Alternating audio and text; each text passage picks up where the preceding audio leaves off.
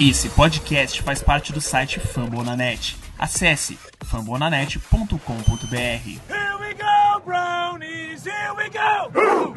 Here we go, brownies, here we go! born to rise. We were born to rise. So what you know about sacrifice when the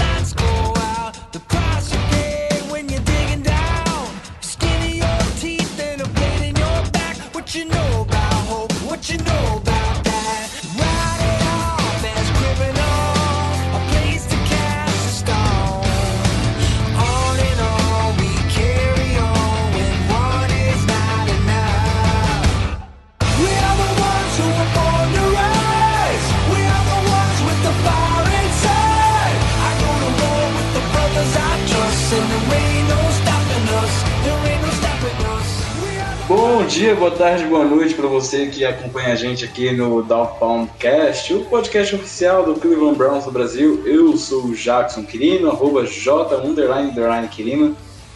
E, bom, a gente volta aqui mais uma vez para falar sobre outra derrota do, do nosso time, o Cleveland Browns. E, como você pode ver, a risada de nervoso aí do fundo é do Neto Santos, arroba underline KD0T. Se apresente aí, Neto. Salve galera, tô aqui de novo. Meu nome é, como o Jackson me apresentou aí, Neto. Minha arroba no Twitter, arroba underline KD0T. Me sigam lá. E tamo aqui, né? Another day in the office pra comentar mais uma derrota, infelizmente, do nosso glorioso Cleveland Browns. Que agora caiu pra 2-4. É, estamos em segundo lugar na, na AFC North, mas vamos aí para essa bye week para depois enfrentar o Patriots e analisar aí, né, esse jogo muito frustrante, em alguns momentos bizarro, né, mas infelizmente com, a- com mais uma derrota e vamos analisar aí o que, é que houve de melhor e de pior nesse, nessa partida. É, o que teve de melhor é que acabou. Eu acho que acho que dá pra gente começar bem por aí. Na verdade, é assim, eu tô pegando muito pesado. O, o time jogou muito. A, a gente não pode falar que o time jogou mal, o time jogou bem. É, verdade. É, por boa parte do jogo, o time teve o resultado na mão, o time conseguiu administrar a vantagem, na medida do possível também, é lógico. Mas a gente não pode deixar também de lado que o adversário, o Seattle Seahawks, é uma equipe já montada, é uma equipe consolidada, tem praticamente o melhor quarterback da liga no ano, que é o Russell Wilson. É, a defesa é aquela velha defesa. Tá voltando, na verdade, a ser aquela velha defesa, Legion of Boom. E. Assim, a gente não pode falar que a derrota foi para qualquer time, foi para outro time qualificado. É, mais uma o vez. Seahawks tem, o Seahawks vai, foi pra 5-1 na, na temporada, acho que tá ali só atrás do 49ers na, na NFC. Então, mais uma vez, o, o Browns enfrentou outro time qualificado. Dá para dizer, assim, a grosso modo, que as derrotas, tirando, lógico, a derrota pro, pro Titans na estreia, foram derrotas para times bem qualificados, bem ranqueados, assim, Com certeza. que tem certeza. potencial, tá? A não ser o Rams, que nessa temporada tem sido irreconhecível em relação à temporada passada. Mas isso já é outro assunto, que a gente vai discutir no podcast ah, que pretendemos gravar ao longo dessa, próxima, dessa semana. Eh, falando sobre o jogo, o, jogo, o Cleveland Browns começou muito bem a partida, na verdade. Ah, logo de cara, teve o kickoff e o Dontrell Hilliard finalmente apareceu no Special Teams e conseguiu um retorno fantástico para 74 jardas. Por pouco, se ele não tropeçasse durante o retorno, ele conseguiria fazer aquele touchdown. Mas o Nick Chubb conseguiu levar a bola para Anderson e abrir o placar.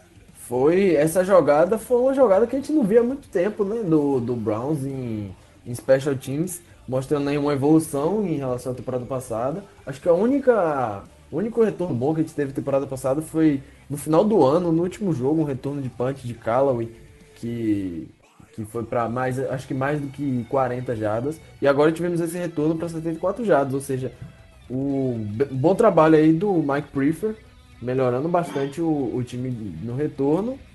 E uma boa.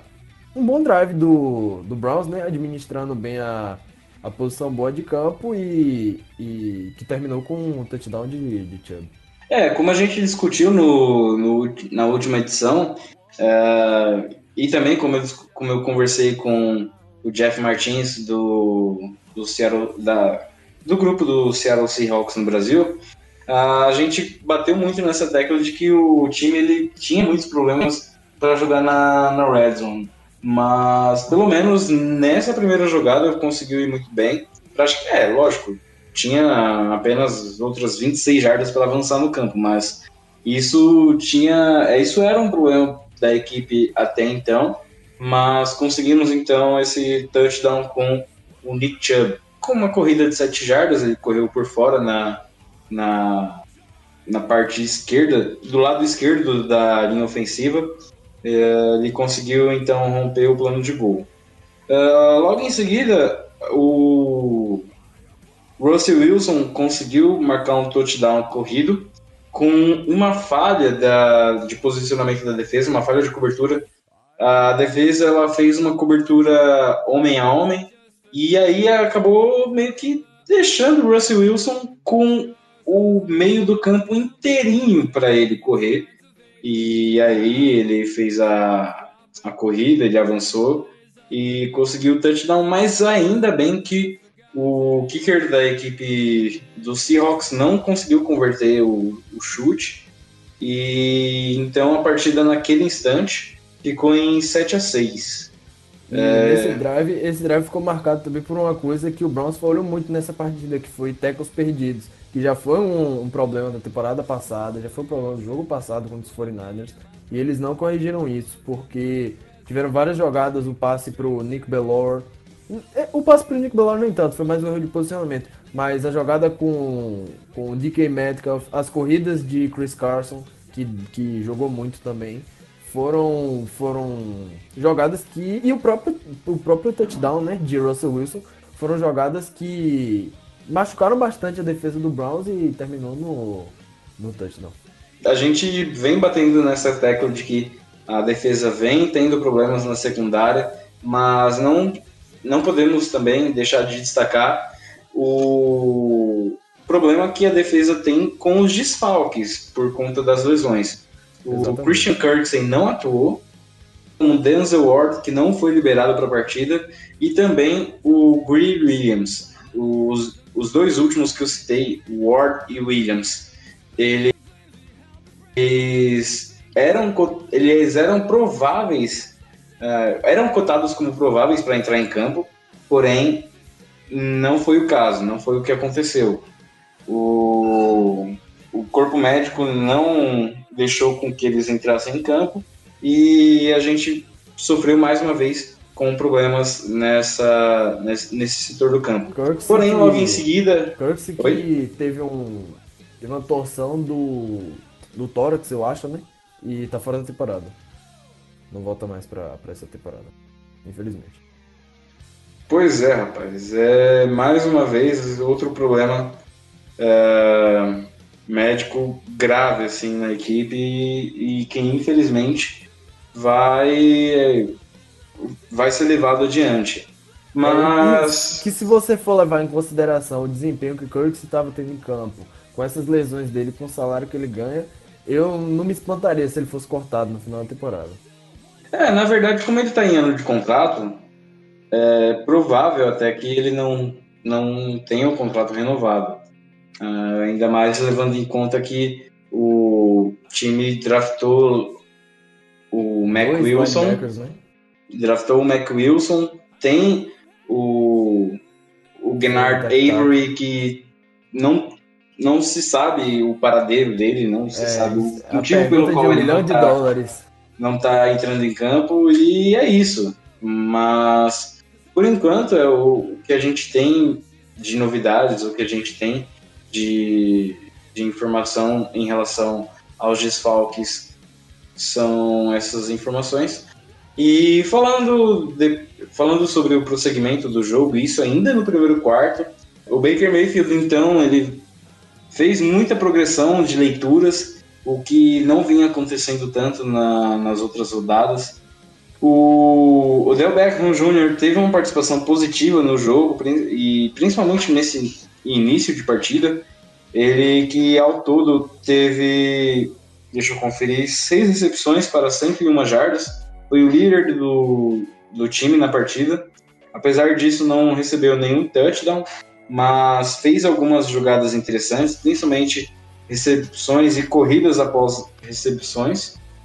Uh, e também outro destaque que eu fiz aqui, assistindo a partida, foi que o time ele teve muita questão assim de fazer jogadas mais com tempo mais curto. Então, o tempo no Horo era menor e com isso o snap e o tempo com o qual o Mayfield ficava com a bola até lançar era menor. E a linha ofensiva até então trabalhou muito bem. Tanto é que no, ao longo do drive, o Baker Mayfield marcou um touchdown corrido. Foi o primeiro touchdown corrido dele na carreira. E isso por volta de 5 minutos do primeiro quarto e deixou a partida em 14 a 6. Algum destaque que você gostaria de fazer, Neto? Nesse, nesse drive foi, foi um drive muito esperançoso, né? porque demonstrou muita evolução, Baker fazendo boas leituras, a linha ofensiva protegendo bem.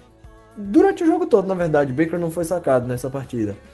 Mas mas foi um, um drive muito bom e muito sólido do, do time do Browns, é, devolvendo o touchdown que, que sofreu, abrindo 14 a 6, uma vantagem de uma posse de bola, né? Com de 8 pontos, uma posse de bola. Mas eu gostei bastante desse drive. Deu, deu esperança que no final do jogo veio a. A. A desabar. É, veio a desabar, né? Mas faz parte. Exatamente. E logo em seguida a defesa se impôs e conseguiu é, parar o ímpeto do Russell Wilson e do restante do ataque. E no drive seguinte, o Ricky Seals Jones marcou um touchdown com uma recepção de 31 jardas. Porém, o Austin Seibert conseguiu a proeza de errar o extra point. É, no caso, o extra point que ele errou foi basicamente no, se eu não me engano, no mesmo lado do campo em que o kicker do Seahawks acabou errando também o extra point na que eu citei anteriormente. No caso, o Deixa eu conferir aqui. O, Jay, o Jason, Jason Myers. Myers. Isso, Jason Myers acabou errando o extra point. Parece que a bola foi muito para a esquerda, foi muito para a direita, na verdade. E aí o do Austin Cyber acabou indo muito para esquerda. Vale destacar Isso. nessa, vale destacar nesse nesse drive a, a jogada de Chubb, né? A corrida dele para 52 jardas. É, conseguiu quebrar dois tackles e uma coisa que não acontece, que dificilmente acontece, né? Chubb ser, ser alcançado no, numa corrida e a corrida foi para 52 jardas, né? Poderia ter sido pro, pro touchdown se ele fosse um pouquinho mais rápido. Exatamente. Mas uma, foi uma ótima jogada, uma, uma, um drive muito bem desenhado. E com três jogadas apenas, o, o Browns conseguiu andar 92 jardas e chegar na Ender. É, o Nick Chubb que outra vez teve uma partida brilhante, com 20 carregadas para 122 jardas, com a média de 6,1 jardas por, por carregada. E aí a secundária do, do Browns conseguiu se destacar outra vez, apesar dos desfalques, apesar do, dos problemas, com um sec cometido pelo Damarius Randall, uh, isso aos 11 minutos do segundo quarto. Uh, deixa eu ver mais uma coisa do segundo quarto. A secundária acabou, acabou deixando a desejar ao longo do. ao, ao decorrer da, da partida, desse primeiro tempo principalmente. E tivemos então um field goal do Seahawks aos 7 minutos e 25. Com o Jason Myers, que foi o primeiro dos, dos dois field goals que ele marcou na, no jogo. Exatamente. O segundo quarto foi onde a, a coisa começou a desandar, porque teve o punch bloqueado, teve duas interceptações de Baker.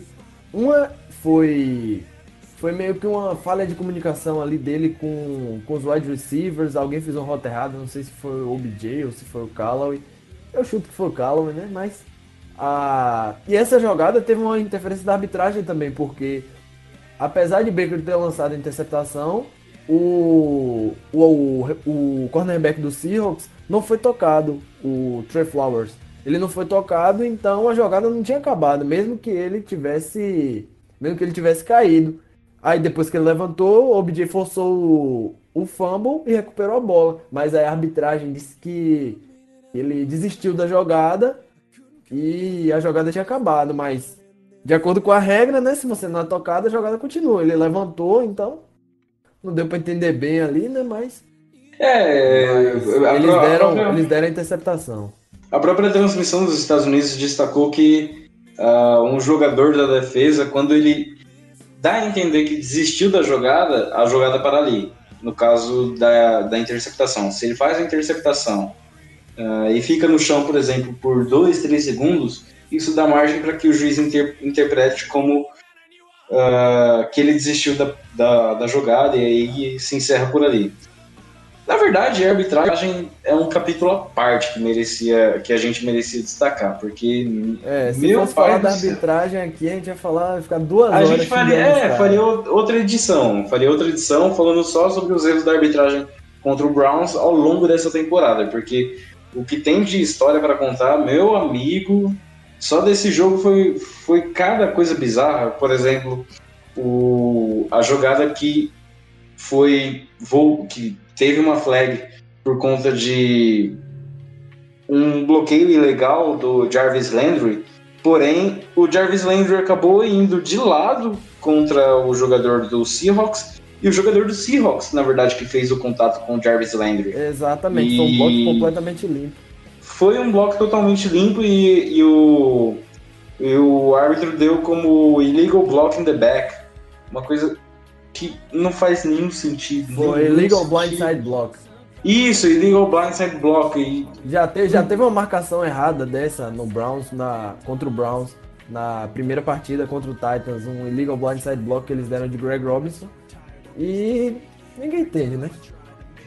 Não, não. É, e assim, mais uma vez, é, o time o time de ataque teve como ponto ponto negativo os turnovers que foram excessivos e a defesa mais uma vez teve que trabalhar duro e conseguiu uma e conseguiu na verdade jogar bem até. Porém, É, tivemos, dado- tivemos outra levando em interceptação. conta o- levando em conta o nível do adversário e considerando o tanto de, de jogadas que a defesa conseguiu devolver a bola pro ataque, eu, eu diria que, não- que a nossa defesa teve uma partida até sólida, apesar do tanto de tecos perdidos, de jardas terrestres cedidas, eu diria que a, que a defesa fez uma boa partida. O número de turnovers. É, é igual a gente foi- esperava, por exemplo, Exatamente. contra o, o Ravens, que parar o Lamar Jackson ultimamente tem sido uma missão É, assim, muito difícil. difícil. É, é, complicado você pensar em uma estratégia, um plano de jogo para poder parar o Lamar Jackson. Se você deixa ele no pocket, ele resolve passando. Se você deixa ele fora do pocket, ele resolve correndo. E aí veio em seguida outra interceptação com mais ou menos 1 minuto e 30 para acabar o, o segundo quarto. E a secundária mais uma vez falhou na partida, te- deixou a desejar e veio o touchdown do Seattle Seahawks, faltando 20 segundos mais ou menos para acabar o, o primeiro quarto.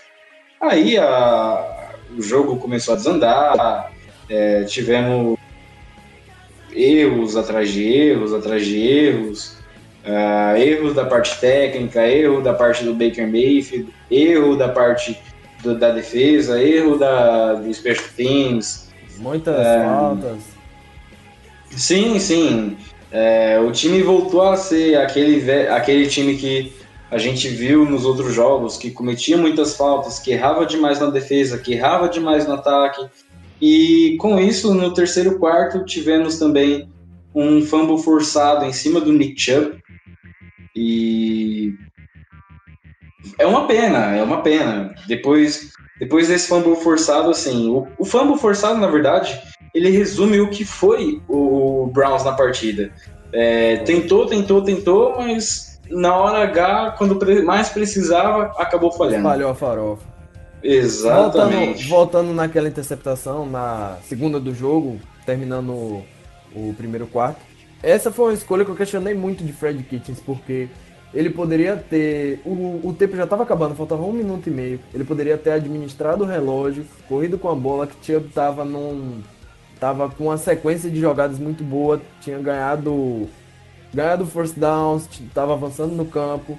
E ele poderia continuar mantendo esse, esse flow, continuar dando uma bola para Chubb, gastar um pouco do relógio, tinha três tempos para pedir ainda, e tentar pelo menos um field goal, porque o Brown já estava na red zone.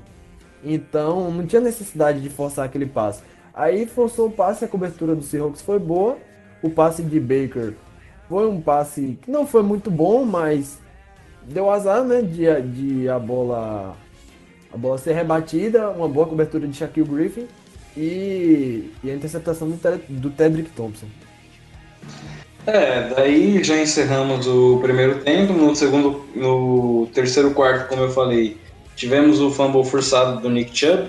E, e nessa altura da partida, ah, a gente já tinha 19 pontos do Seattle Seahawks sem nenhuma resposta do Cleveland Browns.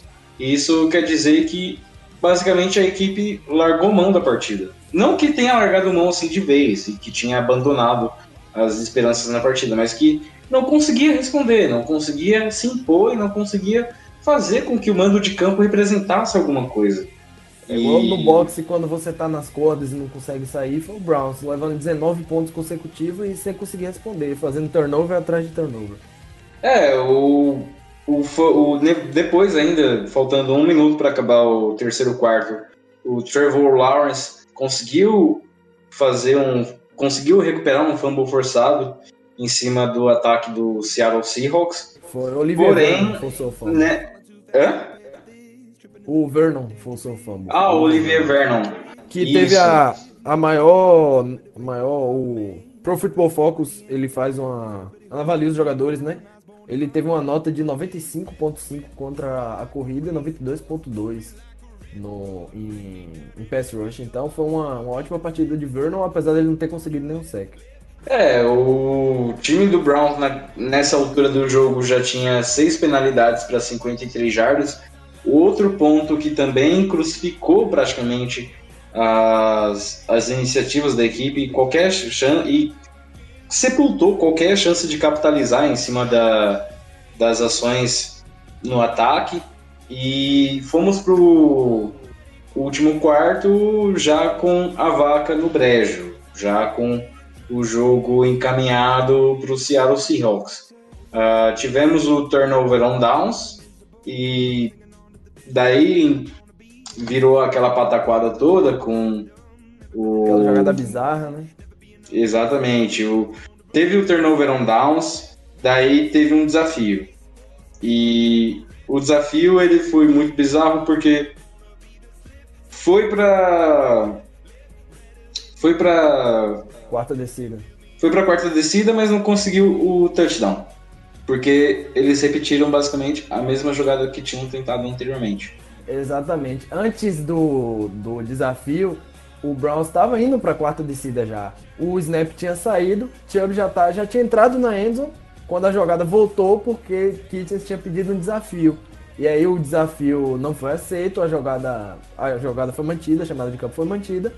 E ele, e ele fez basicamente a mesma jogada que ele tinha mostrado para o Seahawks no, na tentativa anterior. Então, foi uma falta de criatividade, né? Já que você tinha feito essa jogada antes e a jogada não valeu, você podia tentar um outside zone que estava funcionando bastante, podia tentar um, um quarterback sneak, não sei, mas tipo, fazer a mesma Poderia coisa. tentar qualquer, qualquer outra é, coisa mundo. aquilo. se você tentasse, sei lá, bota o, o Gary Gilbert como running back e corre com ele, seria uma coisa diferente.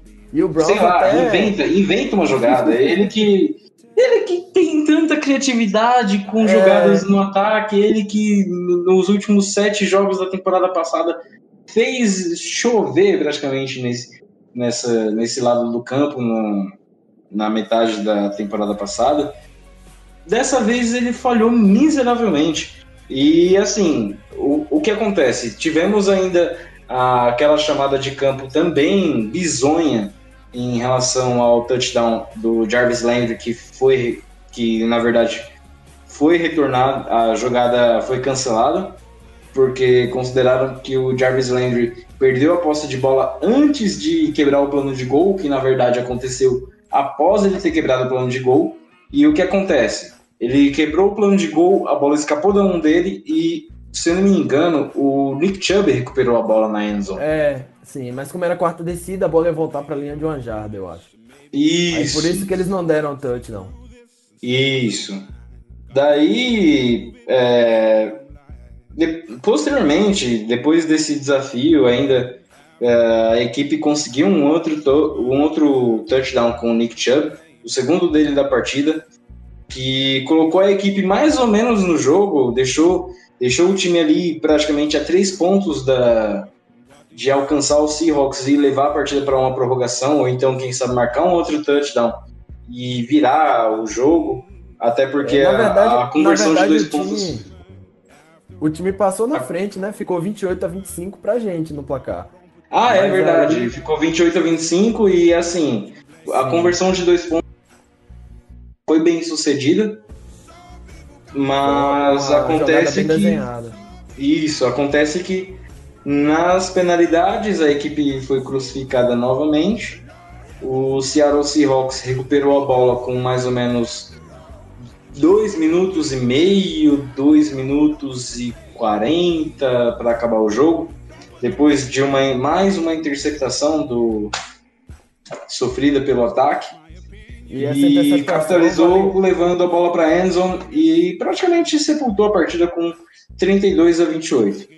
Depois do touchdown do Seahawks, que ficou 32 a 28, vale destacar também no touchdown do Browns, antes do, do touchdown do Seahawks, quando a gente tomou a liderança da partida 28 a 25, vale destacar a habilidade de Chubb como playmaker, né? Ele em campo aberto é absurdo, você não consegue parar, ele vai...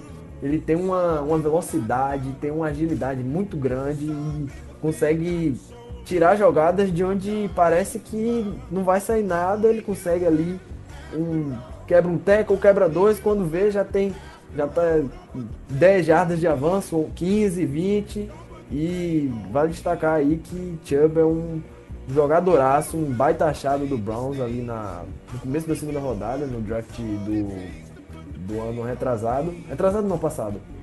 Mas enfim, uma ótima jogada nesse touchdown. Depois teve o touchdown do Seahawks, que foi uma falha da defesa, né? Muitos tackles perdidos, muitas jogadas boas de Russell Wilson, que não tem o apelido de Rudinho à toa, né? E pra mim é o MVP da temporada, mais uma partida dele aí provando isso, de- fazendo muitas jogadas, muitas jogadas de improviso, muitas jogadas perfeitas, assim, que a bola tinha que estar naquele lugar para o passe ser completo e ele coloca a bola no lugar certinho. E o Browns não perdeu para qualquer um, né? Perdeu pro, pro time do MVP, Russell Wilson jogando muito. E aí depois desse drive, depois desse touchdown, teve a interceptação, né? Que Baker fez até, o- até o passe foi até bom, mas quando tudo parece dar certo pro Browns, entra o fator azar, Dontrell Hiller dropou a bola, Kid Wright interceptou e depois o, o Seahawks só queimou o relógio e, e levou a, a vitória para casa.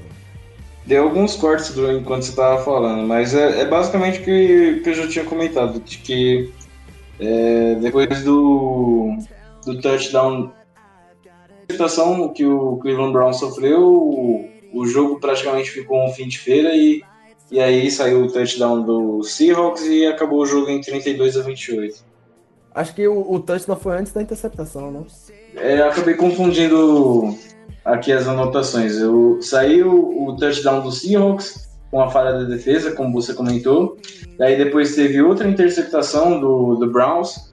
E aí o jogo praticamente acabou, ficou fim de feira, aquela, aquela coisa toda. É, vale destacar que durante boa parte do segundo tempo o Baker Mayfield jogou com uma lesão no quadril. Ele sofreu um impacto no quadril e isso atrapalhou ele muito durante o jogo, durante o restante do jogo, na verdade. Ele sentia muita, muita dor, muito incômodo. Era notável que ele sentia muito incômodo quando ele lançava as bolas e teve até um, um lance que ficou marcado em relação a isso, que foi quando ele passou a bola, logo depois que ele passou a bola, ele se ajoelhou no gramado e sentiu muita dor do lado esquerdo do quadril, foi pro vestiário, voltou do vestiário, continuou em jogo, continuou em jogo, na verdade, de maneira arrastada, de maneira assim, sacrif... no sacrifício mesmo. Porém, não adiantou muito, na verdade, só piorou a situação. Tanto é que hoje saiu um report no qual ele é considerado como questionável, É, assim como o Daniel Equale, que sofreu uma concussão na partida de on... na partida da última segunda-feira, o Kendall Lamb, que sofreu uma lesão durante o jogo, está considerado como fora do, do próximo, da próxima partida, do próximo encontro, assim como Denzel Ward e o Greeley Williams, eh, que não tiveram o status atualizado. É basicamente. Eu acho que, que Ward e Williams devem voltar porque eles estavam questionáveis para esse jogo. Lem, ele teve a lesão no, no começo da temporada. Ah, Mas sim, o Kendall Lamb, então já está há muito tempo aí no estaleiro. Eu acho que, como tem, como vão ter duas semanas para recuperar, a Kitts disse que a lesão de Baker não parece ser muito séria, então acho que o time deve voltar praticamente todo saudável aí para essa partida contra o Patriots lá em Foxborough. A não ser que aconteça alguma coisa nos treinos, porque do jeito que o time tá zicado, não pode Do acontecer. jeito, do jeito que o Browns tá zicado, Ave Maria. Ah, uma coisa que eu gostaria de comentar sobre essa partida foi a presença de pocket de Baker, né? Que estava muito melhor. Ele tava, apesar das interceptações lançadas, ele mostrou uma, uma progressão muito boa, soube evitar a pressão do Seahawks, soube ficar no pocket quando necessário, sair quando necessário, teve seu touchdown corrido, teve uma uma. Apesar do, dos erros dele de precisão, que, que ele tá cometendo muito nessa temporada, o, essa foi uma coisa a ser destacada, né? Que ele evoluiu nessa partida na, na presença de pocket. Teve boa presença do Pocket nessa última partida. Conseguiu distribuir bem a bola quando não lançou interceptações. E conseguiu fazer com que o jogo andasse, o jogo no ataque andasse. O Odell Beckham, que o- nas últimas partidas não vinha participando tanto e até deixava meio que. Ele deixava subentendida essa insatisfação por participar pouco, por receber poucas bolas. Teve mu- muita ação, foi um, um ponto focal assim do ataque. Porém, Teve não aquela- adiantou Teve muito. aquela né? recepção miraculosa no segundo período. Sim, teve isso também, teve isso. Ele teve uma, uma atuação bem legal. O problema é que assim, o Baker não Isso- jogou bem, de novo. O, Sim, é verdade. o- a linha ofensiva, ela conseguiu jogar muito bem, de maneira inexplicável, porque ela vem oscilando bastante. Porém, ela não conseguiu manter essa constância depois da perda do right guard, que ah, o Eric Kush, o Eric Kush acabou se machucando ao longo da partida e outro jogador entrou no lugar dele. A partir daí, o, o time já perdeu bastante em relação à potência que teria no que teve no começo do jogo. Ah, e aí o jogo degringolou para o que para o que foi e o várias que, faltas, né? e o que se resultou. É, Inclusive, tivemos várias essas faltas, mas assim, nem todas as faltas elas foram elas foram, é, assim foram coerentes. né? Elas não foram coerentes. Porque, igual a gente tava falando, o, o illegal, o blindside block do Jarvis Landry foi uma marcação horrível que ninguém entendeu. Quando mostraram o replay no estádio, a torcida inteira vaiou, porque sabia que aquela marcação era injusta. Assim como a marcação que, que teve do fumble do Jarvis Landry na endzone, que foi uma marcação inconsistente, até porque o, a bola ela se perde apenas. A, a posse de bola ela se perde apenas depois que o Jarvis Landry rompe o plano de gol, ou seja, um touchdown a menos. E um touchdown a menos para um jogo apertado como foi, fez muita diferença. A gente E- pode perceber que em boa parte do jogo a equipe tentou ser competitiva, ela foi competitiva no começo, tentou segurar a onda no. pelo menos no, no começo do segundo tempo, porém não conseguiu. É, é assim. A gente tem que lembrar que é uma equipe jovem.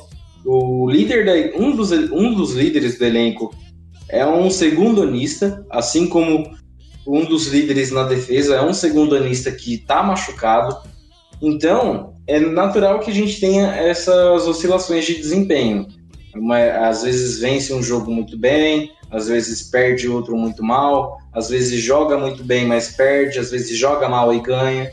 A gente já teve tudo isso nessa temporada e assim, é de se esperar que a gente encontre uma regularidade, pelo menos após a bye week, que é quando os jogadores que estão lesionados retornam, quando o Freddy Kitchens consegue colocar ordem na casa, treinar jogadas, treinar chamadas, fazer com que o time consiga andar de novo.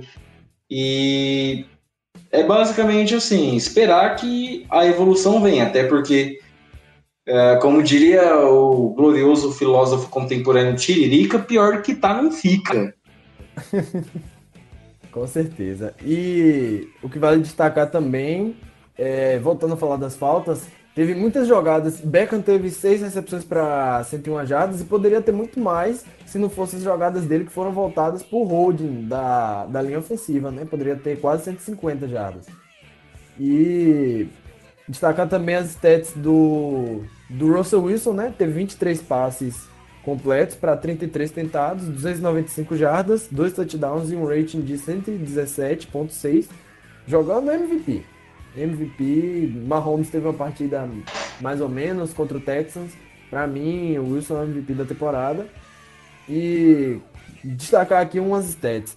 O Browns indo para para bye week agora, né? Ele lidera a NFL, a NFL em faltas, em jardas cedidas por falta, em interceptações, tem 11, tem 57 faltas e 506 jardas cedidas por falta. É, segundo na NFL em, em turnovers na red zone, são 3, e quarto na, na NFL em, na liga inteira em drop rate, ou seja, de todos os passes que o Browns tentou, 4.7% foram dropados. E puxando já a stat do drop, tem uma stat que chama turnover luck, que é tipo meio que má sorte, que é comparando o número de interceptações com o número de passes, o chamado turnover worthy passes, que é que são os passes passíveis de gerar turnover. Baker tem cinco interceptações a mais do que turnover worthy passes, ou seja, ele lançou cinco bolas que não eram para lançou cinco bolas não, mas a diferença entre passes interceptados e passes que não eram para ser interceptados é de 5 a menos para Baker. Os, os que vem depois dele nessa estatística de má sorte é o próprio Russell Wilson e Jimmy Garoppolo, os dois com um. Ou seja, além do, de Baker estar mostrando inconsistência no segundo ano dele, ele também está contando com, com, a, com um vacilo muito grande de seus wide receivers, né? É, o time vem falhando muito né, nesse primeiro quarto de temporada, nesse primeiro quinto, depende do ponto de vista. E é complicado.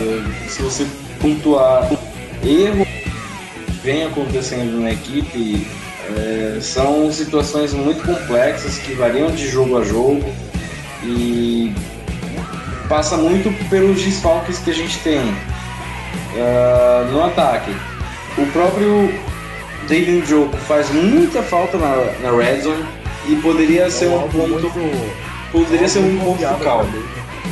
Poderia ser um ponto, um ponto focal para que é, essas interceptações na red zone não acontecessem. Por exemplo, se ele tivesse em campo contra São Francisco, talvez aquele passe não seria para o Antônio Carroll. Só um exemplo. E se você olhar na defesa, se eu não me engano, o Denzel Ward já tá fora de três partidas. Se eu, se eu não estiver enganado. Ele e o Williams estão fora desde. Isso, exatamente, três partidas, desde o jogo contra o Jets. Então, assim, fora dos jogos contra Rams, 49ers e Seahawks. E destacar também os dois sacks de Miles Garrett na partida, né? Que agora lidera a NFL em sacks. e do jeito que ele tá.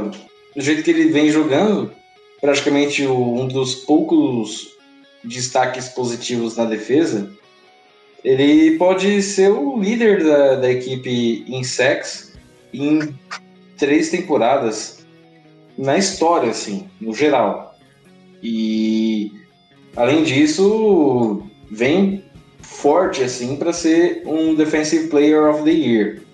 Até porque com certeza calibre de Pro Bowl ele vem jogando há muito tempo. Desde o começo da temporada ele vem com atuações constantes naquele nível que a gente sabe que ele tem. Agora é só manter isso e tocar o barco. Praticamente para ele a gente só tira o chapéu. É, isso aí, com certeza. Agora, aí- e aí pra bye, né?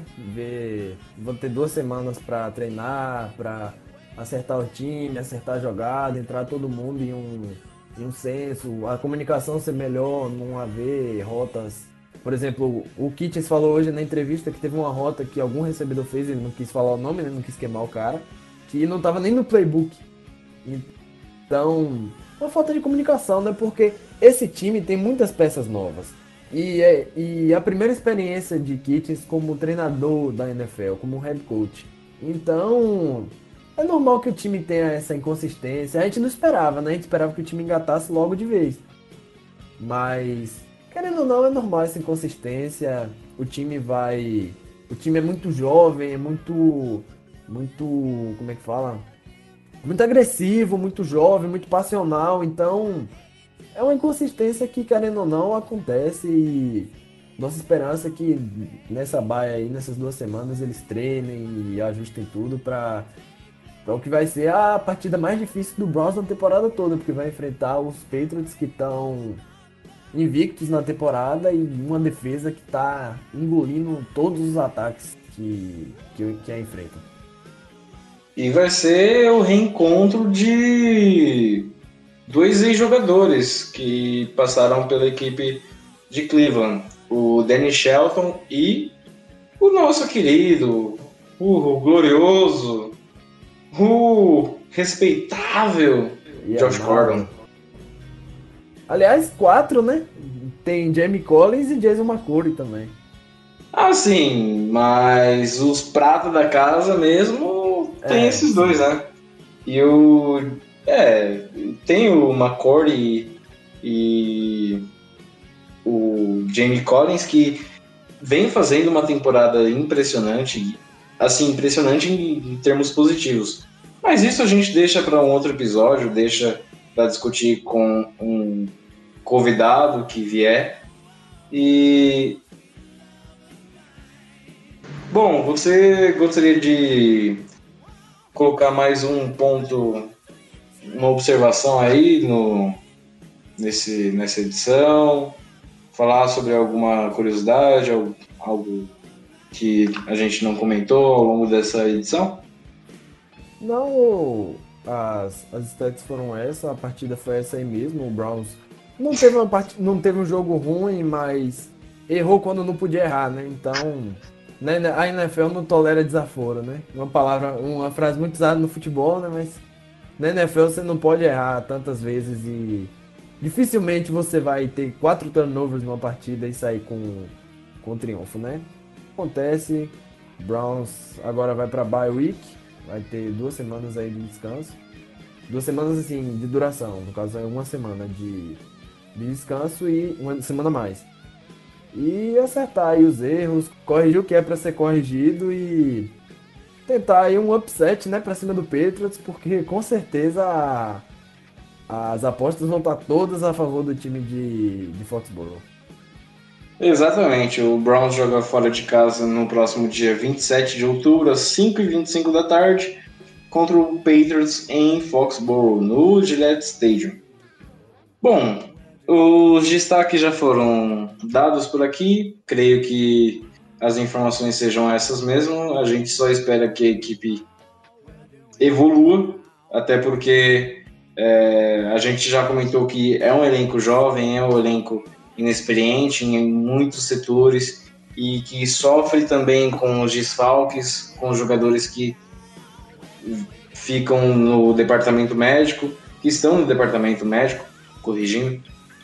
E, bom, é isso. É, creio que a gente tenha amarrado bem os pontos em relação ao último jogo e esperamos que vocês interajam com a gente, mandem mensagens, sugestões no Down BR, o perfil oficial do Cleveland Browns no Brasil. Ou então, se vocês quiserem, mandem sugestões, sigam a gente nas redes sociais, principalmente no Twitter. Uh, falando mais uma vez, eu sou o Jackson Quirino, arroba J, underline, underline Quirino. Estive aqui com o Neto Santos, arroba, underline KD0T. E essa foi mais uma edição do Dow Poundcast, o podcast oficial do Cleveland Browns do Brasil. Um beijo, um abraço no coração de cada um de vocês. Bom dia, boa tarde, boa noite.